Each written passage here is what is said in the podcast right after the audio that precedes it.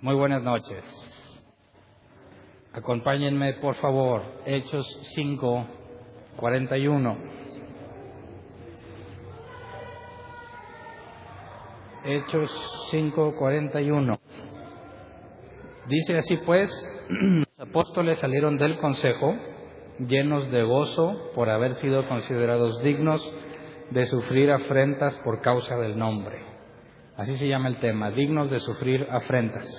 Y esta es la primera vez que se registra sufrimiento por parte de los apóstoles por causa del Evangelio. Es la primera vez.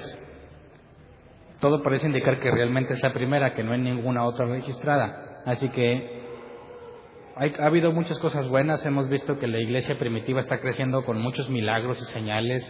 Todo está bien chido. Hay como eh, ¿se acuerdan que hicimos un aproximado de 25 mil personas en la iglesia y no se habían topado con sufrimientos y ahora se va a registrar la primera ocasión en la que les toca sufrir y así es como reaccionan.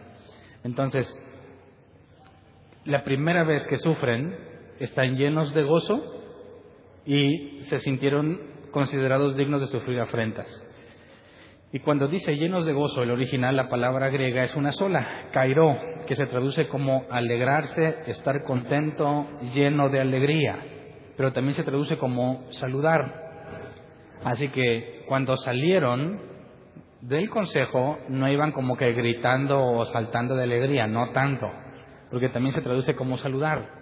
Gusto saludarte. De hecho, eh, hay una concordancia, es la exhaustiva de Strong, que lo traduce como estar calmadamente feliz. ¿Cómo estás calmadamente feliz? es importante notar que no estaban felizotes, o sea, no estaban así como que desbordando de sonrisas, no, calmadamente feliz. ¿Por qué calmadamente? Bueno, vamos a ver que acababan de azotarlos.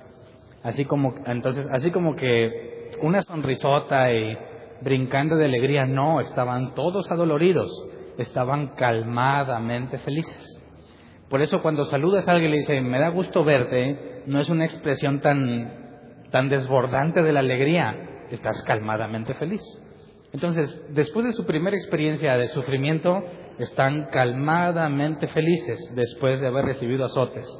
Pero ¿quién se sentiría alegre después de haber sido azotado? No me cuadra. Eh, hay, quien, hay personas que se les llama masoquistas, aquellos que experimentan placer en el sufrimiento, y hay dos vertientes, por el lado sexual y algo que no tiene nada que ver con, con el lado sexual. Masoquismo, les duele pero lo disfrutan. Dicen que los que van a hacer pesas son masoquistas. Los que van al gimnasio a trabajar su cuerpo son masoquistas. ¿Por qué? Porque van a sufrir, pagan por sufrir, pero están felices. ¿Verdad? Mientras más les duele, mejor se sienten. ¿Eran los apóstoles masoquistas? Eh, no creo, no hay ninguna evidencia de que así lo fueran. Dice que fueron considerados dignos, lo que le trae una felicidad calmada, calmadamente felices, porque fueron considerados dignos. Y, y considerados dignos es una sola palabra en griego, kataxio, que se traduce como ser considerado digno o considerado totalmente merecedor. O sea, no, que te dieron chance, no que te hicieron un favor, sino que te lo mereces totalmente. Y cuando dice, considerados dignos de sufrir afrentas, sufrir afrentas también esa es una sola palabra. Eh, es el griego atimaso, que se traduce como deshonrar, tratar de forma deshonrosa o tratar de forma vergonzosa. Entonces, según el original, pudiéramos leerlo así, estaban calmadamente felices porque fueron considerados totalmente merecedores de ser tratados de forma vergonzosa. ¿Eso te alegra? Totalmente merecedores de ser tratados de forma vergonzosa. ¿Dónde está la alegría en eso, verdad? Tú te pondrías alegre porque te trataron de forma vergonzosa y Dios consideró que te lo merecías totalmente. ¿Es algo bueno o es algo malo? Sin el contexto adecuado, yo no me sentiría ni feliz para nada, ¿verdad? Ni calmadamente, o sea, no me sentiría feliz. Cuando te tratan de forma vergonzosa, no te sientes feliz. Cuando haces algo que te abochorna, que te da vergüenza, No tienes razón para sentirte feliz. Y menos si Dios consideró que eres totalmente merecedor. Entonces, eso significa que el que, ¿se acuerdan las palabras de Jesús? El que a sí mismo se exalta será humillado. ¿Y qué dice el original sobre los apóstoles? Que ellos sintieron que fueron totalmente merecedores de ser tratados vergonzosamente. Y por eso están calmadamente felices. Entonces, la primera situación que experimentan de este tipo en cuanto al sufrimiento, ellos consideran que se lo merecían. ¿Bajo qué contexto podemos implementar esto en la vida cotidiana? ¿Por qué Dios considera que se lo merecen totalmente ese trato vergonzoso? ¿Y por qué se sienten felices? Quizás los cristianos nominales o los que se llaman cristianos no saben mucho de Biblia, pero se dicen cristianos, piensan que cuando Dios te avergüenza es porque estás en pecado, ¿no? Si Dios permitió que te trataran vergonzosamente, es porque Dios está enojado contigo, algo malo estás haciendo. No lo digo yo, ¿eh? así lo dicen muchos. Entonces, que Dios diga, Hernán totalmente se merece que sea tratado de forma vergonzosa, no sería un motivo de alegría. Es más, algunos hasta le echan la culpa al diablo. Pero veamos cómo los apóstoles saben que Dios los considera merecedores de esto. Y tratemos de entender el porqué de su alegría. Entonces, también tratemos de entender cuándo no aplica un hecho vergonzoso de tu vida con el hecho de que Dios quiera tratarte así, ¿verdad? Muchas veces mm, hacemos cosas indebidas o hablamos más de la cuenta, decimos cosas que no debemos de decir, alguien exhibe nuestro comportamiento y dice en unos, bueno, pero yo sufro por el Evangelio.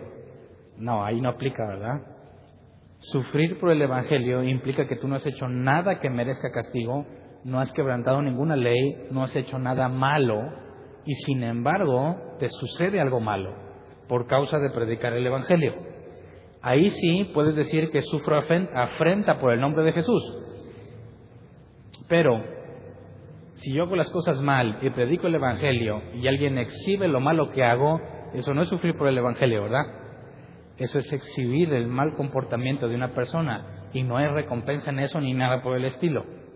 Así que lo que está sucediendo aquí y que hace que ellos se sientan alegres, necesitamos analizarlo a profundidad para que sepas identificar cuándo, te sucede, cuándo es que te sucede a ti algo de este tipo y cuándo no. Cuándo puedes sentirte calmadamente feliz o muy feliz, como tú quieras, cuando eres tratado vergonzosamente. Fíjate que cuando eres tratado vergonzosamente, reaccionamos mal. ¿A quién le ha pasado cosas vergonzosas y que dices, ¿por qué Dios permitió que esto me pasara? ¿Por qué avergonzarme delante de todo el mundo? Es decir, a mí me pasó una vez en un congreso nacional en la universidad. Gente de todo el país y creo que había unos americanos también. Muchísima gente, muchísima gente, gentes muy importantes. Se hace la hora del break.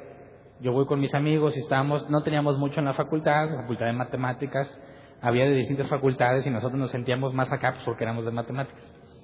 Entonces voy con mis amigos de la facultad y vamos hacia donde está el break el café, las galletas, los lonchecitos, y no me di cuenta que había una pared de vidrio y que el acceso era solo una puertita. Yo vi que todos estaban amontonados por entrar, pero nunca me di cuenta que era porque solo una puertita. Y como el vidrio estaba extremadamente limpio, pues yo caminé con todo mi estilo directo al vidrio. El problema es que toda, todos los que habían asistido al Congreso estaban en break todos estaban allí.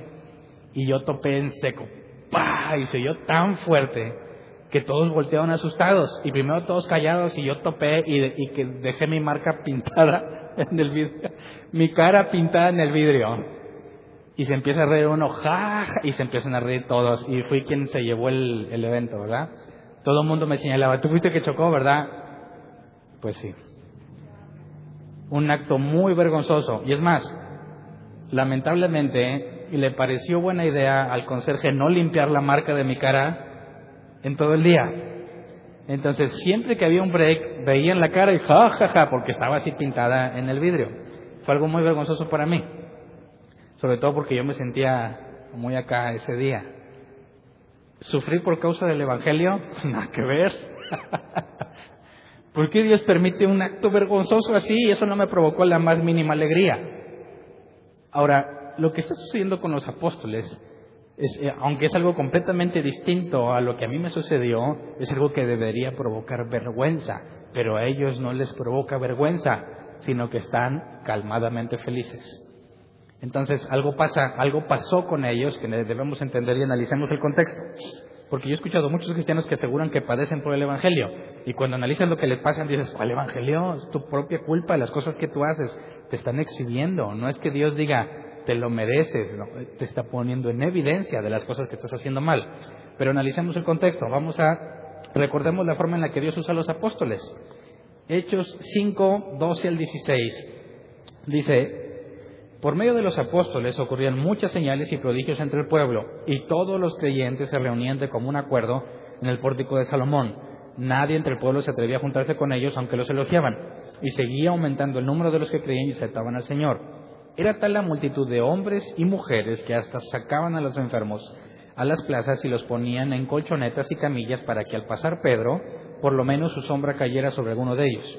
También de los pueblos vecinos a Jerusalén acudían multitudes que llevaban personas enfermas y atormentadas por espíritus malignos y todas eran sanadas, todas, incluso aquellas en las cuales solamente caía la sombra de Pedro. Pedro ni hablaba, Pedro no se detenía, pero Dios hasta la sombra de Pedro usaba. Así que todo está marchando muy bien para la iglesia y no hay ningún impedimento. Luego dice versículo 17 y 18, el sumo sacerdote y todos sus partidarios partidarios perdón, que pertenecían a la secta de los saduceos se llenaron de envidia. Entonces arrestaron a los apóstoles y los metieron en la cárcel común. El único motivo que nos da Lucas, autor del libro de los Hechos, sobre el cual, la razón por la cual los metieron a la cárcel es por envidia, según la nueva versión internacional. Pero la versión 60 dice, eh, versículo 17, que la secta de los saduceos se llenaron de celos, y no menciona la envidia, sino de celos. Celos y envidia son cosas muy distintas, ¿no? ¿Son malos los celos? Alguna vez me han preguntado eso, ¿hoy es malo que un hombre tenga celos, que una mujer tenga celos? Y si dices que sí, te van a decir, entonces la Biblia dice que Dios es un Dios celoso. Entonces Dios está haciendo algo malo, como un Dios que es todo bondad, que bueno, perfecto, tiene celos. ¿Qué son esos celos? Esos celos no son un, un mero sentimiento humano o Dios siente lo mismo que nosotros, es distinto. Bueno, en el original es lo mismo. En griego la palabra celos de la versión 60 es el griego celos, que se traduce como celos con C, como nosotros lo entendemos celos, o furia. Y dice que tiene dos aspectos, positivo y negativo. El aspecto positivo es, por ejemplo, los celos del marido, justificados, los celos del marido o los celos de Dios. Y el aspecto negativo son los celos de un enemigo. Entonces hay distintos tipos de celos. Si yo soy celoso eh, y quisiera agregar la palabra sanamente celoso, porque hay unos que exageran, de la nada, en donde quiera ven monos con tranchetes. Pero los celos, entendemos, los celos de Dios es que te anhela y no quiere que adores a ídolos u otras cosas que no sean Él. El asunto de Dios es que si Él es todo bueno y no hay nada más bueno que Él, de ninguna parte, de ninguna persona podrías obtener tanto beneficio como estar con Él, entiendes que al ser celoso, Él no se beneficia, sino tú, ¿verdad? Entonces Dios tiene celos de ti por tu propio bien, porque en ningún otro lugar podrías obtener la plenitud que obtienes en Dios. Y cuando Dios te cela, es para tu propio beneficio, no el beneficio de Él. Y los celos del marido son otra cosa, ¿verdad? Los celos del marido pueden venir de inseguridad, o pueden ser senos, senos, celos completamente válidos en el sentido de que, pues si yo veo que un hombre, porque los hombres tenemos un sexto sentido en ese aspecto, Nunca le fallamos, nunca. Si desde que son novios tu novio te dice, no le hables a ese porque quiere contigo, ¿qué dicen normalmente las chavas? Es nomás un amigo. Así habla con todas. No, Nosotros tenemos un poder especial dado por Dios. Discernimiento de buitres le llamo. Tú luego, luego detectas en los ojos de ese supuesto amigo, puedes ver claramente las viles intenciones de su corazón. Y yo tengo un récord perfecto, nunca le he fallado, nunca. ¿Ese tipo de celos son malos? Cuando dice, eh, ¿qué onda? ¿Quiere pedalear mi bicicleta? Como comúnmente dicen. Dice, oye, no, yo quiero que mi esposa esté conmigo. Y no necesariamente para su beneficio, ¿verdad? Como Dios podría decir, yo quiero que tú estés conmigo y solo conmigo porque eso es lo que me, te beneficia. Pero en el caso del marido, pues no hay propiamente un beneficio de la mujer, o depende del marido, pero puede estar celoso de ella porque la ama, así que hay celos positivos. Los celos de un enemigo no son para tu beneficio ni porque te ama, ¿verdad? Sino porque tú tienes algo que él quiere o algo que él no tiene, y por eso la nueva versión internacional lo traduce como envidia. Entonces, los celos que están experimentando, y nada más quería aclarar por qué Dios es un Dios celoso y no está haciendo algo malo, pero los celos del sumo sacerdote y sus partidarios no son nada bueno, ¿verdad? Ni es producto del amor. Están celosos porque acuden de todas partes a escuchar su enseñanza y no la de ellos. Cuando se supone que por ley ellos son los únicos que deben de enseñar al pueblo. Así que tienen la ley de Moisés, ellos han invertido toda su vida en estudiar ellos esperan que la gente venga a ellos y no se van con un montón de pescadores, ex cobradores de impuestos, personas sin estudios. Así que les da celos. No es justo que la gente acuda a ellos en lugar de acudir a los más preparados. Entonces, los meten en la cárcel solamente por eso, pero ¿qué ganaban con meterlos en la cárcel? Aquí hay un trasfondo. En el concepto judío, no los metieron en una cárcel romana, no están acusados de quebrantar la ley romana, sino la ley de Moisés. Algo hicieron mal, según la ley de Moisés, que es la que el sumo sacerdote está encargado de velar y de enseñar al pueblo. Entonces, quien fuese metido a la cárcel por orden del sumo sacerdote es porque está haciendo algo indebido a los ojos de Dios. Y para un judío que se jacta de ser el pueblo escogido, ser metido a la cárcel por quebrantar la ley es algo humillante. ¿Me explico? Te están diciendo tú, al Dios que sirves y todo eso que haces y que acudes al templo como judío es falso. Vas a la cárcel porque no obedeces la ley de Dios. Así que los están encarcelando por envidia, porque si la gente acude a ellos y estos que se supone, el sumo sacerdote no era un hombre común y corriente, ¿verdad? Es el único que podía entrar a la presencia de Dios una vez al año para interceder por todo el pueblo. Así que ante el pueblo el sumo sacerdote es lo máximo. Bueno, este hombre decide encarcelarlos, demostrándole al pueblo que lo que ellos enseñan es contrario a la ley de Dios. Por consecuencia, dañando su posición, dañando su honor. No serían personas respetables ante el pueblo. Así que el hecho de encarcelarlos por envidia implica que los están tratando de desprestigiar. ¿Qué persona acudiría al templo a escuchar la enseñanza de alguien que fue encarcelado por el sumo sacerdote? Están tratando de desalentar al pueblo. Si el pueblo los tiene en gran estima, ellos están tratando de humillarlos. Así que deciden meterlos a la cárcel. Este hombre que supuestamente intercede por todo el pueblo, ¿verdad? ¿Qué opina Dios de lo que hizo el sumo sacerdote y sus partidarios? Leamos Hechos 5, 19 al 20. Dice, pero en la noche un ángel del Señor abrió las puertas de la cárcel y lo sacó. Vayan, les dijo, preséntense en el templo y comuniquen al pueblo todo este mensaje de vida. Así que tú puedes leer este pasaje y ver este asunto milagroso. Viene un ángel, los saca de la cárcel y les da una instrucción, vayan y enseñen al templo. Los encarcelaron porque era de noche. Así que los liberaron muy seguramente, si les da la encomienda de ir al pueblo, al templo a enseñar, no es de noche, nadie va de noche al templo, ya amaneció.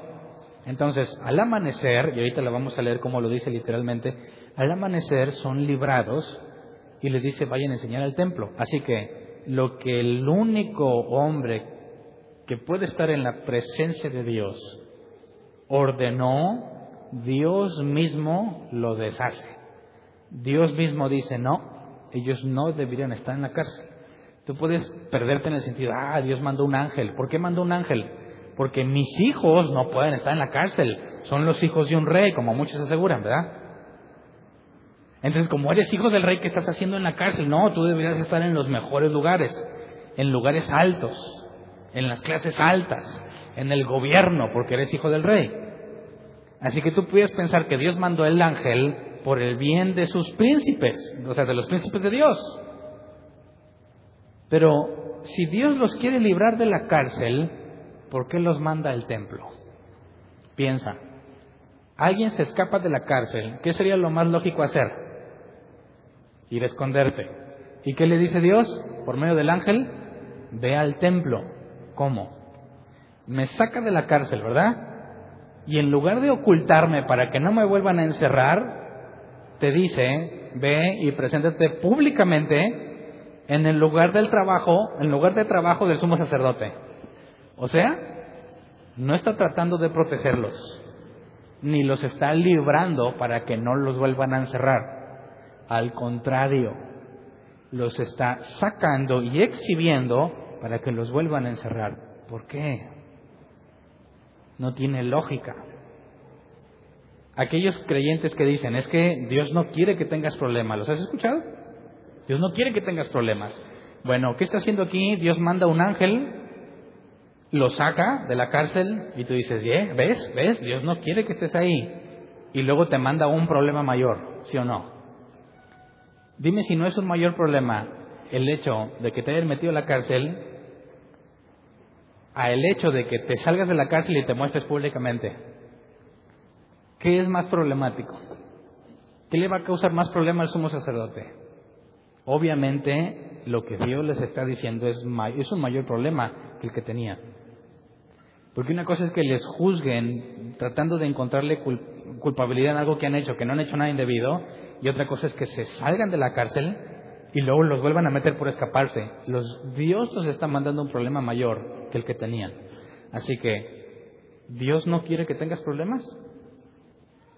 Dios mismo los manda aún mayor problema que el que tenía. ¿Por qué Dios, si es cierto que somos hijos del rey y que nos merecemos lo mejor, ¿por qué les hace eso a los apóstoles? Y les pone más problemas de los que tenían. ¿Qué hubieras pensado tú si tú eres uno de los apóstoles? Dios va y te saca por medio de un ángel. Y tú dices, bueno Dios, ¿para dónde corremos? Cada quien a su casa. No, vayan y muéstrense públicamente. ¿dudarías que fue Dios, que el ángel viene de parte de Dios? No irías a ver, ¿no tiene sentido? ¿Para qué Dios querría sacarme si me va a mostrar públicamente? ¿Para qué me saca? No te pondrías a dudar. A mí se me hace que nos imaginamos, no hay ningún ángel, porque lo que nos está pidiendo no, no cuadra. ¿Para qué me saca si me va a mostrar públicamente y me va a ir peor? Porque vamos a ver que los van a azotar. Así que notemos este importante detalle.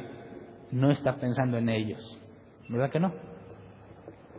Si se está sacando de la cárcel, Dios bien sabe que más adelante los van a azotar. Y no le importa. Ustedes vayan y preséntense al templo, a la vista de todos. Y yo sé que los, dice Dios, yo sé que los van a agarrar y que los van a azotar. No importa, veíaslo. Así que es muy rara la forma de trabajar de Dios en esta situación. No cuadra con la teología de muchos. Pero si tú entiendes este asunto de la Biblia, puedes empezar a agarrar la onda de lo que está pasando. Si estos son los hijos del rey por consecuencia merecen el mejor trato, pues este suceso echa por tierra toda esa doctrina. Entonces, eh, dice versículo 21 al 25. Conforme a lo que habían oído, al amanecer entraron en el templo y se pusieron a enseñar. Cuando llegaron el sumo sacerdote y sus partidarios, convocaron al consejo, es decir, a la Asamblea General de los Ancianos de Israel, y mandaron traer de la cárcel a los apóstoles. Pausa. Convocan al consejo y a la Asamblea General de Ancianos. El consejo es el Sanedrín, los 70 ancianos que gobiernan los asuntos de la ley. Y luego aparte tienen la asamblea de ancianos, que según el, comentario bíblico de Matthew Henry, dice que eran dos grupos de 23 ancianos. O sea, 70 el Sanedrín, y dos grupos de 23 que eran la asamblea de los ancianos. Tienes a 116 personas reunidas. Dicen que para que se reunieran el Sanedrín más la asamblea de los ancianos tenía que ser un asunto de suma importancia. No era para cualquier cosa reunirlos a todos, y menos de un día para otro. Fíjate que se tiene el mismo patrón que cuando juzgaban a Jesús, ¿verdad? Así de repente, vámonos de un día para otro, y no están tomando en cuenta la ley. Así que están todos los 116 y dice el versículo 22, pero al llegar los guardias a la cárcel no los encontraron. Así que volvieron con el siguiente informe. Encontramos la cárcel cerrada con todas las medidas de seguridad y a los guardias firmes a las puertas, pero cuando abrimos no encontramos a nadie adentro. Entonces, ¿qué hizo el ángel cuando lo sacó? Dice que el ángel les abrió las puertas de la cárcel. Pero ellos dicen que encontraron todo cerrado y las guardias a la entrada. ¿Qué hizo el ángel entonces? ¿Abrió las puertas o no? y si les abrió y salieron por ahí los apóstoles, ¿cómo es que los guardias que están en la puerta no se dieron cuenta? Así que lo que hizo el ángel y la forma en que lo describe Lucas es en la perspectiva de los apóstoles, no en la perspectiva de los guardias que estuvieron ahí. Y vamos a ver más adelante cómo a Pedro le sucede algo similar. Un ángel lo saca y sale caminando como si nada y nadie lo ve. Así que lo que sucedió, el escape que, Dios hizo por medio de un ángel fue algo sobrenatural. Y Dios tiene la intención de que no nada más se diera cuenta el sumo sacerdote y sus partidarios, sino los 116 que gobiernan a Jerusalén, al pueblo de Dios donde quiera que esté repartido. Entonces, vemos que el hecho de que lo saque de la cárcel para que al día siguiente todos se den cuenta no tiene nada que ver con salvaguardar a los apóstoles, sino con dar evidencia a todos los que gobiernan el pueblo de Dios. Dice versículo 24, al oírlo, el capitán de la guardia del templo y los jefes de los sacerdotes se quedaron perplejos, preguntándose en qué terminaría todo aquello. En esto se presentó alguien que les informó, miren, los hombres que ustedes metieron en la cárcel están en el templo y siguen enseñando al pueblo. Entonces, yo pienso que si estaban perplejos porque la cárcel tenía todas las medidas de seguridad y los apóstoles no estaban, más perplejos estarían que después de ese milagro están en el templo, ¿no? No tiene sentido. ¿Por qué razón se escaparían y se van a predicar al templo públicamente para que los vuelvan a encerrar? Es de locos. No tiene sentido. Luego leamos del 26 al 28. Fue entonces el capitán con sus guardias y trajo a los apóstoles sin recurrir a la fuerza porque temían ser apedreados por la gente.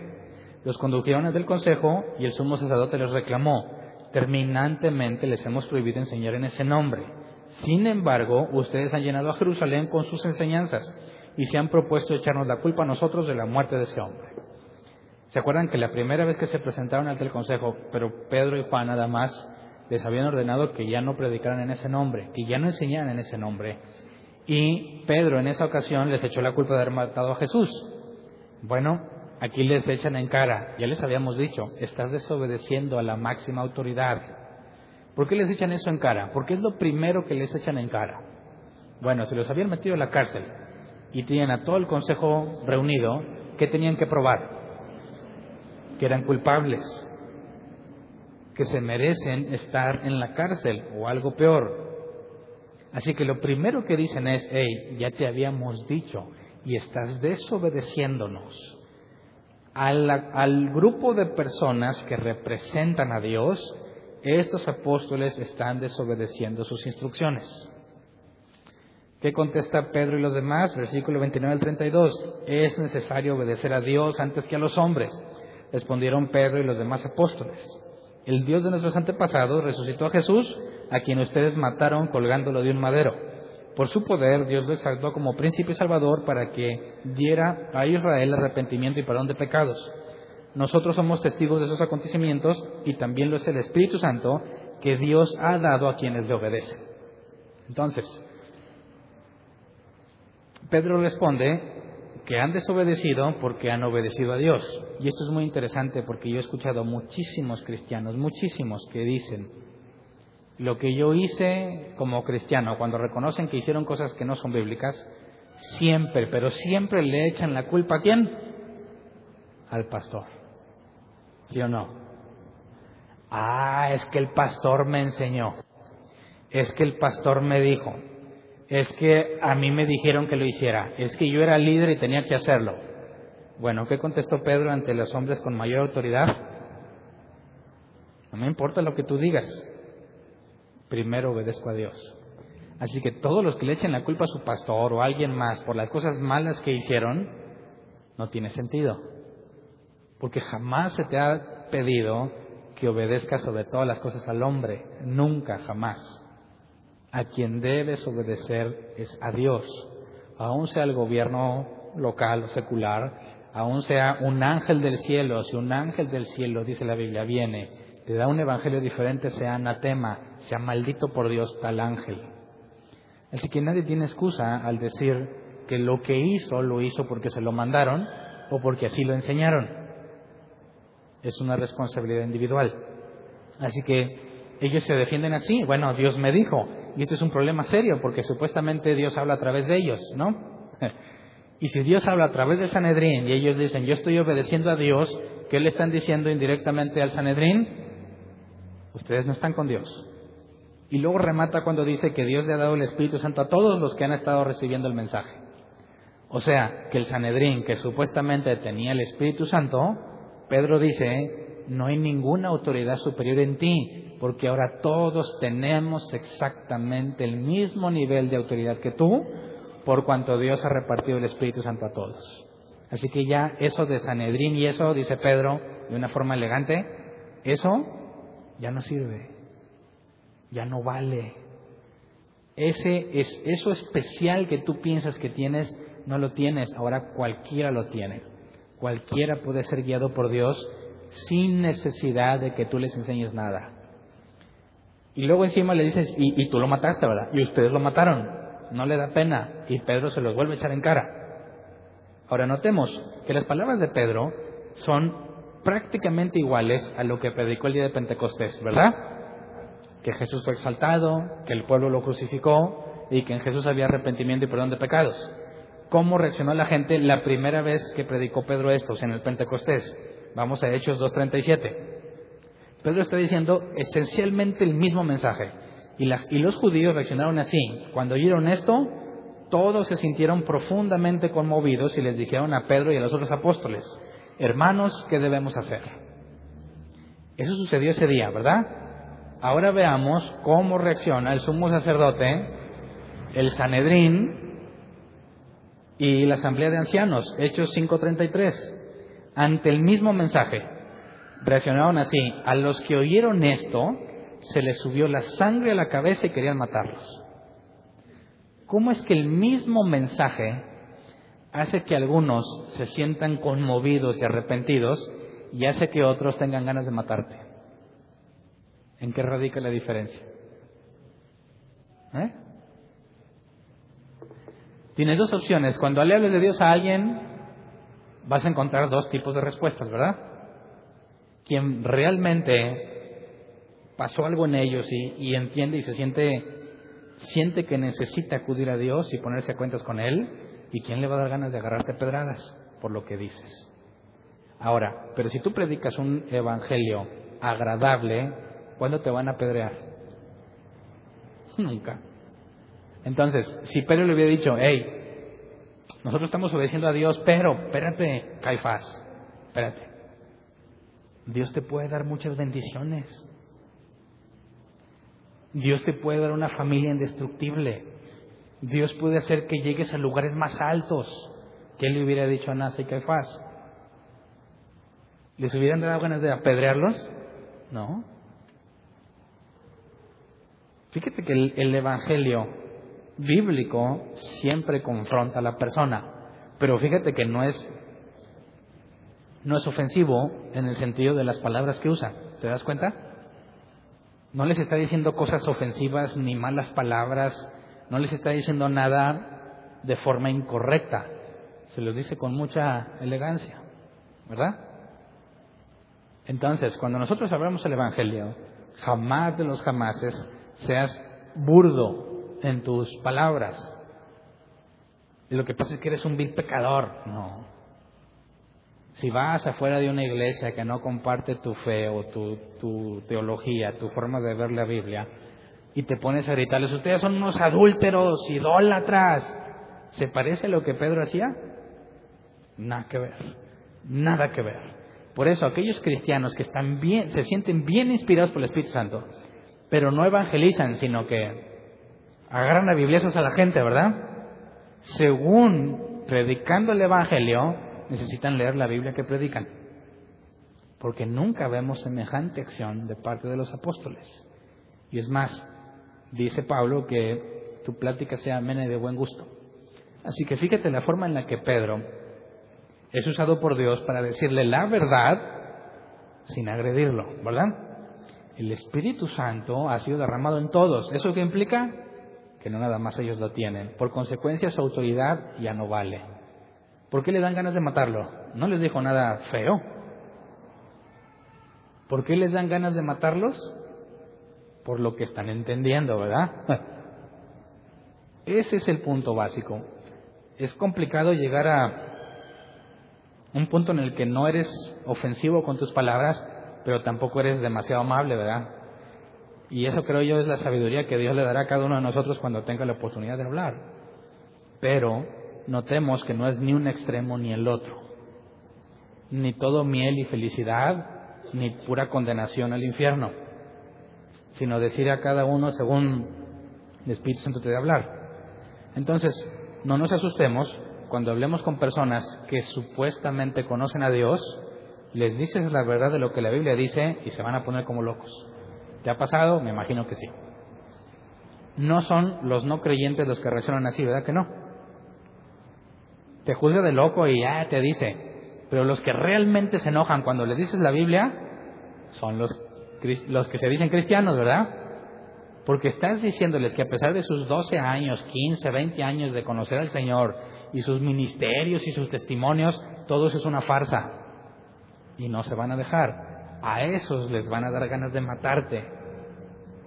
Entonces, el mismo Evangelio es eficiente cuando Dios cambia la mente de las personas y no funciona para nada cuando Dios no hace nada en las personas.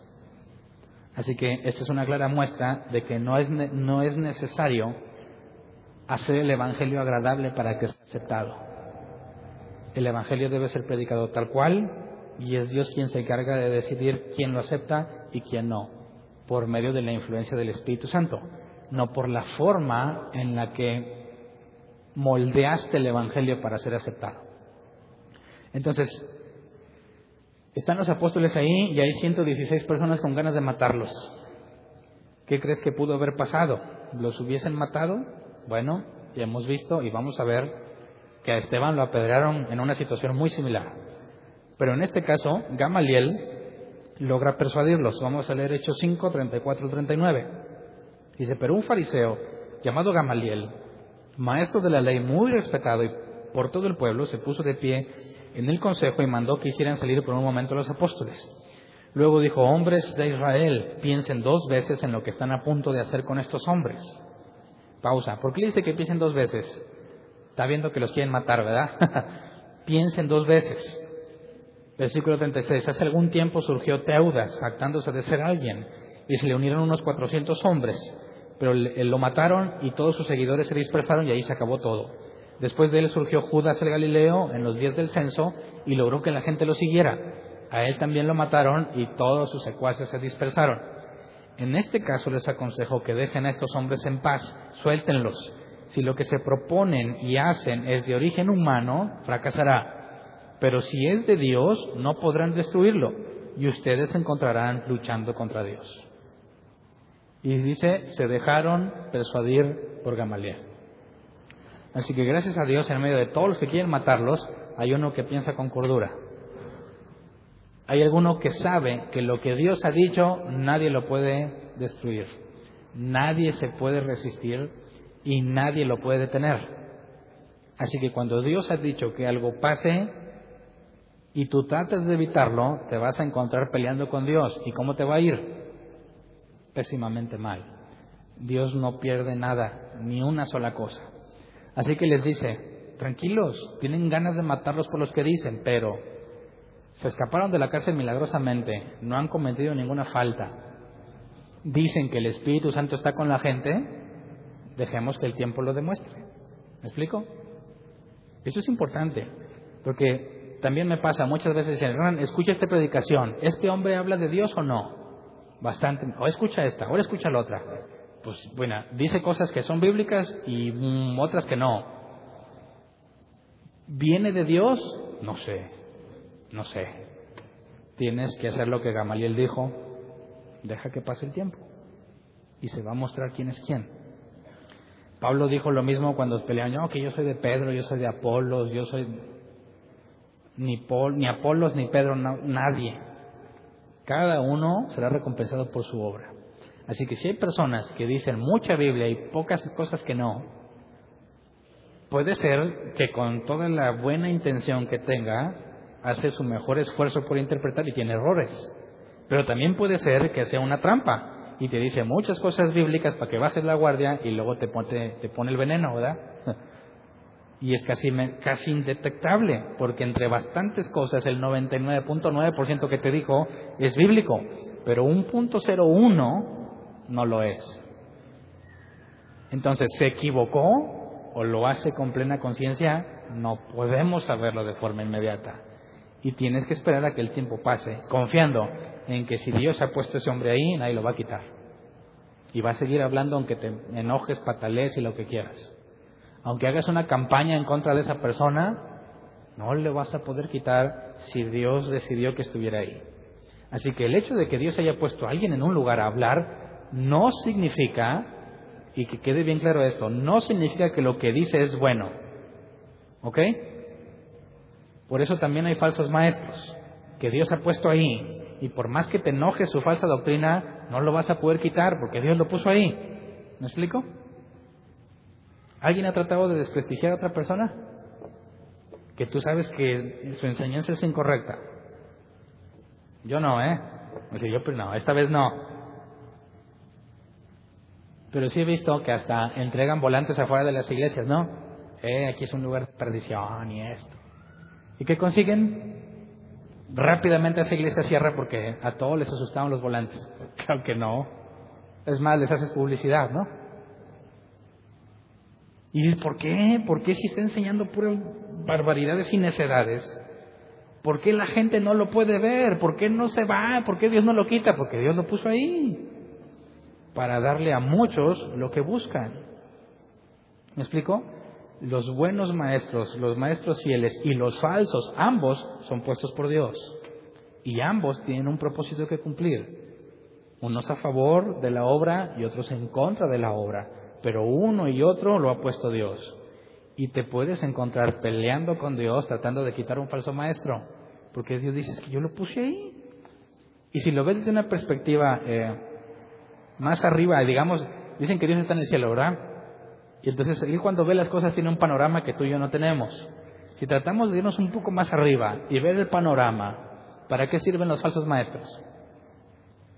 Supongamos que estás en una iglesia de sana doctrina y sabes que hay falsos maestros y tienen una iglesiota llena de gente. ¿Por qué Dios permite eso? ¿Deberíamos enojarnos o agradecerle? ¿Qué postura escoges? No me va a caer bien el falso maestro y siempre que pueda voy a tratar de demostrar que lo que enseña es incorrecto. Pero al mismo tiempo estaré agradecido con Dios que tiene control de todo porque toda esa gente no está aquí. ¿Me explico? todos aquellos que no buscan a Dios, sino que buscan billete o sanar o lo que sea, y piensan que por medio de Dios lo van a obtener, imagínate que vienen aquí si no hay un lugar de esos.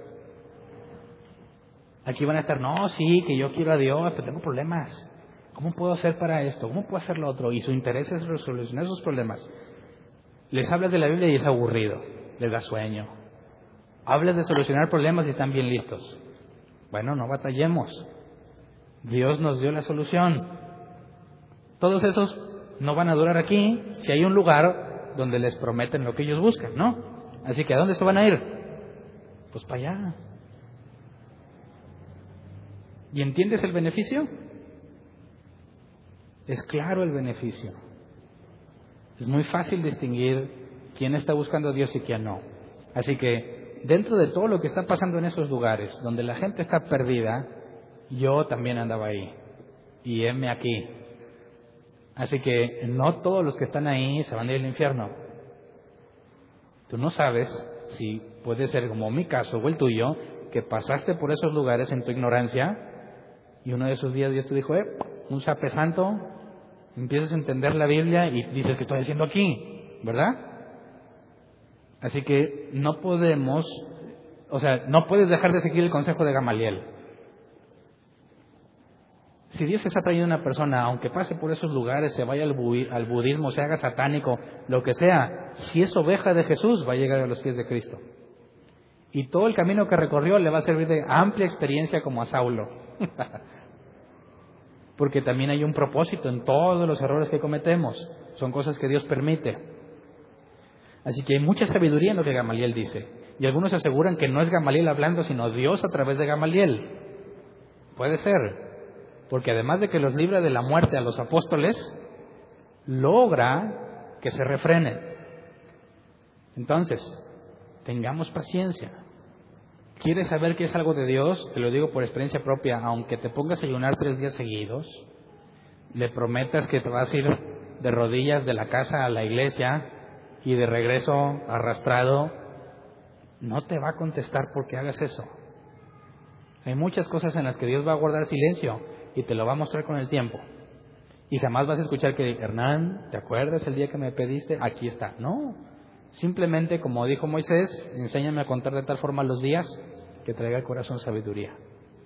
Vas a recibir respuesta de muchas dudas que tenías conforme pasa el tiempo, de una manera muy sutil. Vas a saber si era Dios o no era Dios. Y esto es lo que dice Gamaliel, y es una razón para tener confianza en Dios. Si Dios ha dicho que algo pase, Nadie, nadie lo puede detener. No importa quién sea, ni aún el sumo sacerdote. Nadie lo puede detener y en eso podemos descansar. Así que logra persuadirlos, pero no del todo, ¿verdad? Fíjate, un dato, Hechos 22.3, este Gamaliel, y ya se los había mencionado, dice, dice Pablo, yo soy judío, nacido en Tarso de Cilicia, pero criado en esta ciudad, bajo la tutela de Gamaliel, recibí instrucción cabal en la ley de nuestros antepasados y fui tan celoso de Dios como cualquiera de ustedes lo es hoy día. Así que este Gamaliel fue el que le enseñó a Pablo todo lo que sabía sobre la ley de Moisés, hasta que Jesús se le apareció en camino a Damasco y le tomó unos tres años replantearse todo lo que aprendió. Pero tenemos que este Gamaliel, muy respetado entre todos, uno de sus discípulos, que no era fácil ser discípulo de un hombre así, era Pablo. Entonces, Pablo dice que era muy celoso de la ley y lo aprendió de Gamaliel, así que nos da información sobre los años de estudio, aunque nunca se nos dice si Gamaliel eh, creyó en Jesús o no, veamos, o de perdido podemos ver por medio de sus palabras que no andaba tan, tan perdido como cuando Jesús le dijo al otro, no estás tan lejos del reino de los cielos, ¿verdad? No sabemos qué habrá pasado con él. Pero entonces regresemos. Hechos 5:40 dice, entonces llamaron a los apóstoles y luego de azotarlos les ordenaron que no hablaran más en el nombre de Jesús. Después de eso los soltaron. ¿Qué onda con el consejo de Gamaliel? ¿Qué les dijo Gamaliel? Suéltenlos, no se metan con ellos. ¿Y qué hacen? Dicen, bueno, está bien, pero azótalos. ¿Siguieron el consejo o no lo siguieron? No los mataron, pero como quiera se desquitaron. Así que lo siguieron en parte, ¿verdad? Sí, le tiene razón, pero como quiera azótenlos. ¿Por qué? Esta es la parte interesante. Los mandan a azotar siendo persuadidos por Gamaliel. Entonces, ¿tienen la intención de matarlos? No. No quieren luchar contra Dios, pero se aseguran de que este castigo trabaje para sus propósitos. Es decir, vamos a 2 Corintios 11:24, porque Pablo habló que recibió de los judíos, dice, cinco veces recibió de los judíos los 39 azotes. El original dice 40 azotes menos uno. La nueva versión internacional nos ahorró la resta, 39 azotes. Y según leí, es muy probable, dicen que este era un, castigo muy común para las personas que eran consideradas malhechores, criminales, por parte de los judíos en cuanto a la ley de Moisés. Así que muy seguramente los apóstoles recibieron los 39 azotes. Pero el contexto de los azotes es que solo se le hace a los peores criminales. Entonces, azotarlos 39 veces no nada más tiene el objetivo de desquitarse, ¿verdad? Sino de humillarlos aún más ante las personas. Porque no solamente fueron encarcelados por orden del sumo sacerdote, también fueron azotados como los peores criminales que pueden tener, como lo más bajo de los judíos, lo despreciable entre la comunidad judía. Así que están tratando de amedrentar a todos los seguidores y que vean que a los ojos de los hombres que representan a Dios son lo peor que puede haber. Dice versículo 41, Hechos 5. Así pues los apóstoles salieron del consejo llenos de gozo por haber sido considerados dignos de sufrir afrentas por causa del nombre.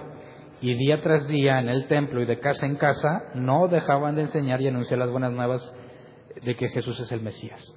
Entonces, les hacen lo más humillante para un judío, lo más humillante, y salen alegres.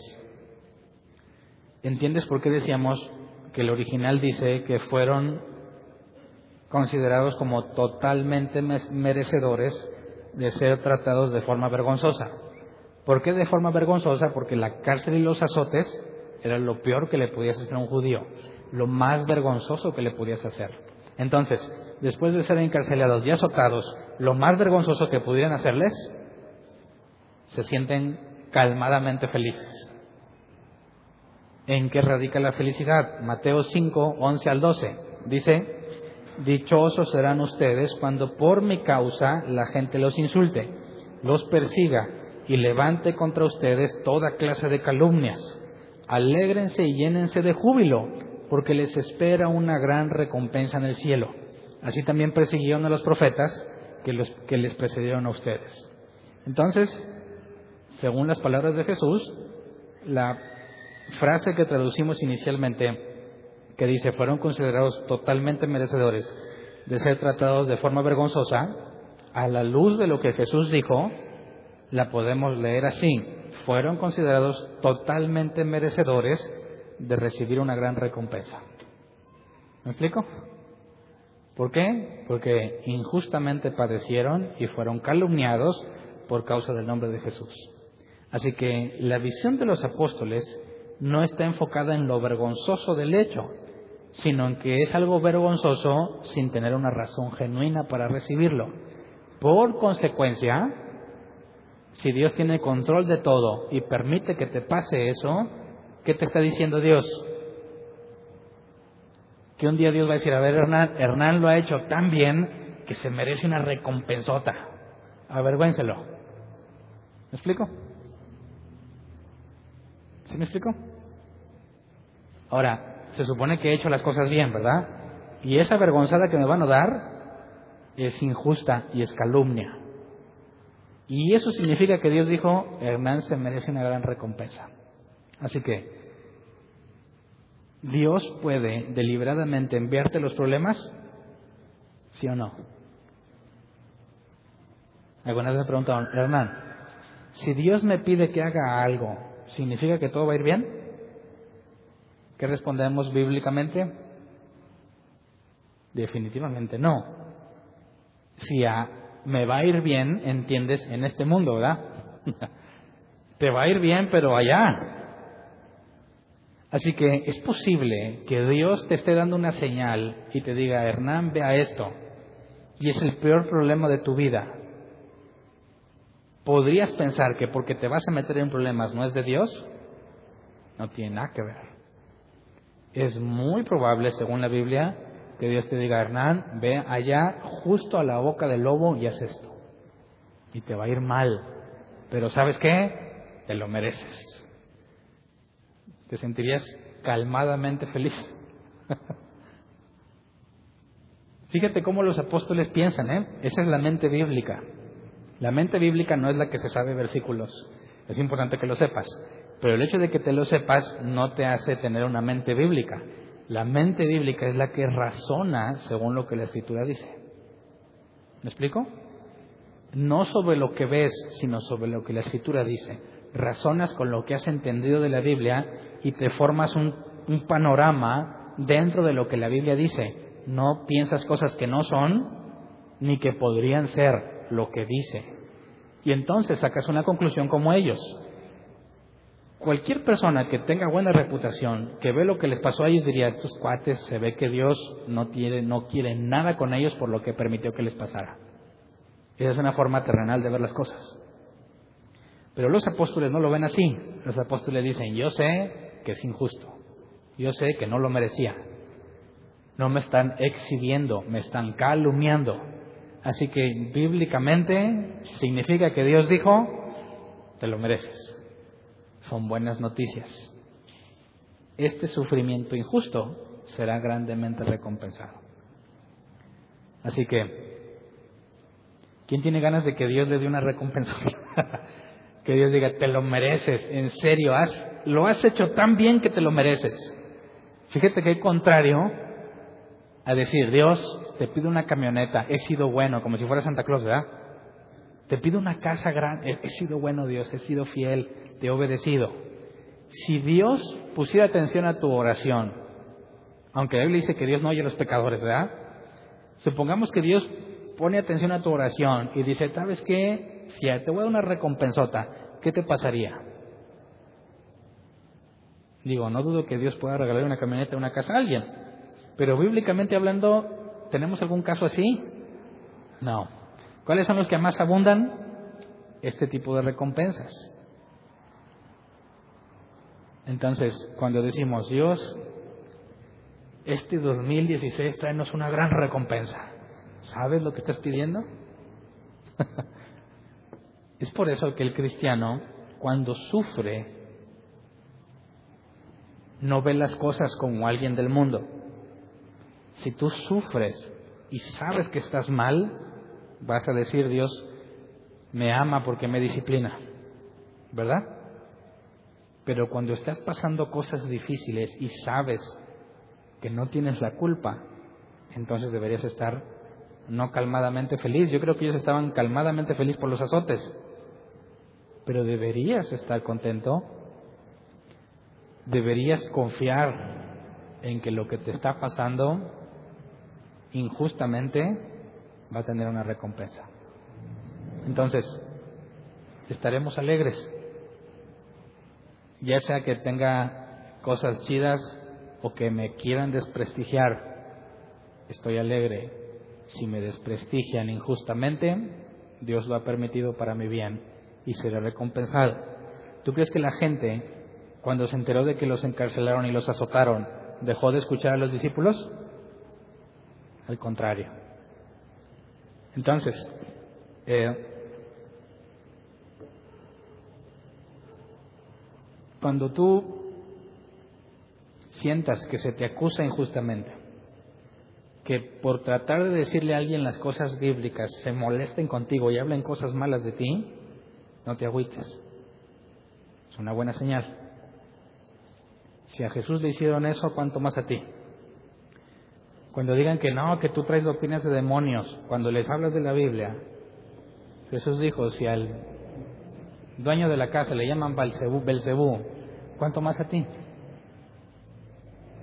Cuando te metas en problemas porque alguien te dice, entonces, ¿qué, hermano? Hacemos eso y dices, espérate, la Biblia no dice eso. Y te vas a meter en problemas. Pero aprovechaste el momento para hablar y te tachen de lo peor, no te agüites. Significa que vas por, buen camino. ¿Me explico? Si no sé si alguna vez les conté y les cuento rápido para terminar. Acabamos de cumplir cuatro años, ¿verdad? ¿Alguna vez les platiqué la maldición que nos echaron cuando recién empezamos con la congregación? Varios pseudoprofetas, y les digo pseudoprofetas porque no se cumplió lo que dijeron, enseñaron y se encargaron de decir en muchas partes que nuestra doctrina era demonios y éramos destructores de iglesias. Y enseñaron y en video que no duraría lo que hacemos porque no proviene de Dios. Y me dan ganas de decirles, ¿cuántos años, cuántos años llevamos? Si Dios ha decidido hacer algo, no lo van a poder destruir, aunque se le proponga. Pero si tú pretendes hacer algo que Dios no dijo, aunque le eches todas las ganas, no va a funcionar. Así que si tú ves hacia adentro y encuentras que has hecho las cosas con honestidad, aunque te equivocas, y te está yendo medio mal, no te agüites. En ambas situaciones es correcto y es bueno. Si lo hiciste mal, te está disciplinando. Si no lo hiciste mal, te está recompensando. Ninguna de las dos amerita que te deprimas. Es impresionante el número de cristianos deprimidos. Y un cristiano no debería tener depresión. ¿Por qué se deprime un cristiano? A ver, ¿por qué? ¿Cuáles serían sus razones para deprimirse? La única razón que tiene un cristiano para deprimirse es la ignorancia, ¿verdad? Porque si supieras que las cosas que pasan es porque Dios así las ha diseñado, no hay razón para tener cristianos deprimidos. Deberíamos, cuando menos, calmadamente felices pero todos confiando en que tenemos un Dios fiel. Así que vamos a ponernos de pie. En todos lados dicen que diciembre y enero son las fechas en las que más personas se deprimen, cristianos y no cristianos. Quien verdaderamente conoce a Dios no tiene razones para deprimirse. Se sentirá bien feo, no lo niego. Si te dan ganas de llorar, chilla. Si te dan ganas de reclamarle a Dios, reclámale. Puede pasar que como joven venga y te dé una lección, ¿verdad? Pero no hay ninguna razón para vivir en depresión. Si es injusto, te están dando una recompensa. Si es justo, te están disciplinando. De las dos, podemos agradecer. ¿Estás de acuerdo conmigo? Así que vamos a orar. Se acerca el 2016. Y este 2015 nos fue con ganas, ¿verdad? Y cada que leo ese tipo de cosas, que cuando algo va con ganas, Dios empieza a dar recompensas. Así que no los quiero asustar, ¿verdad? Pero si le vamos a pedir que el 2016 Dios haga su voluntad y va a empezar a recompensar, más vale que entendamos de qué se trata, ¿ok? Que todo lo que pueda pasar el 2016, si a nuestros ojos es favorable o no, que nos permita, como los discípulos, aunque estemos todos adoloridos por los 39 azotes, podamos estar de perdido calmadamente felices. ¿Ok? Vamos a orar, Señor. Eh, entre tantas cosas que pudiéramos pedirte, que a nuestros ojos son cosas buenas o cosas que no nos harían daño, cosas que pensamos que merecemos, queremos dejarlos en tus manos. Cada cosa que has permitido que consideramos justa e injusta, quizás nos equivocamos, quizás justamente nos están exhibiendo, quizás nos estás disciplinando y nosotros pensábamos que era injusto, pero de una u otra forma es tu amor reflejado en nuestras vidas. Concédenos de perdido ser, eh, tener la certeza de que cuando sufrimos eh, injustamente nos demos cuenta que es injusto, eh, pero con certeza, no que nos imaginemos que sufrimos por el Evangelio, sino que cuando realmente suceda, nos permita ser conscientes de lo que está sucediendo para poder descansar en ti, para no atormentarnos a nosotros mismos pensando que estamos haciéndolo mal o que nos has abandonado, sino que podamos tener la certeza como ellos de que a pesar de la situación adversa, a pesar del enorme desprestigio que sufrieron, estaban seguros de que tú estabas con ellos. Si ellos experimentaron cosas milagrosas, porque así lo requerían, te pedimos que nos muestres las mismas señales. Concédenos tener paz interna, sabiendo que estando a cuentas contigo no nos importa lo que pueda hacer el hombre, porque tú tienes el control. Y si lo que tú has empezado entre nosotros, Señor, eh, alguno de nosotros empieza a deprimirse, a dudar, a pensar que no tiene sentido, según tu misericordia, permite que permanezcamos de pie, Señor. Que ninguno de nosotros caiga y si alguno cayó, como dice tu palabra, siete veces caerá el justo, pero Dios lo levantará. Si entre nosotros algunos han caído por depresión, por situaciones adversas, porque sienten que no hay esperanza, en tu misericordia te pedimos que les abras los ojos y les dejes ver lo que estás haciendo en sus vidas y que por tu fidelidad los levantes en pie como lo has prometido, que ninguna de tus ovejas perecerá y que nadie la arrebatará de tu mano. En medio de estas fechas en las que muchos celebran, sabemos que hay muchos que sufren internamente porque no consiguieron lo que esperaban en este año, porque no les fue como ellos pensaban. Señor, a todos aquellos hijos tuyos que estén deprimidos, te pedimos que según tu misericordia les permitas ver la realidad. Concédenos como mínimo, Señor, estar calmadamente felices aunque el dolor sea intenso, pero concédenos el gozo de la salvación. Que cuando nos vaya mal, nos sentamos como dignos de sufrir afrentas por causa de tu nombre. Señor, la obra que has empezado sabemos que eres fiel para mantenerla y que la irás perfeccionando hasta el fin de los tiempos. Concédenos permanecer de pie fieles a tu palabra y no caer bajo ninguna circunstancia, ni a un lado ni al otro, sino mantenernos en tus caminos. Te lo pedimos por amor de tu nombre. Gracias de antemano. Amén.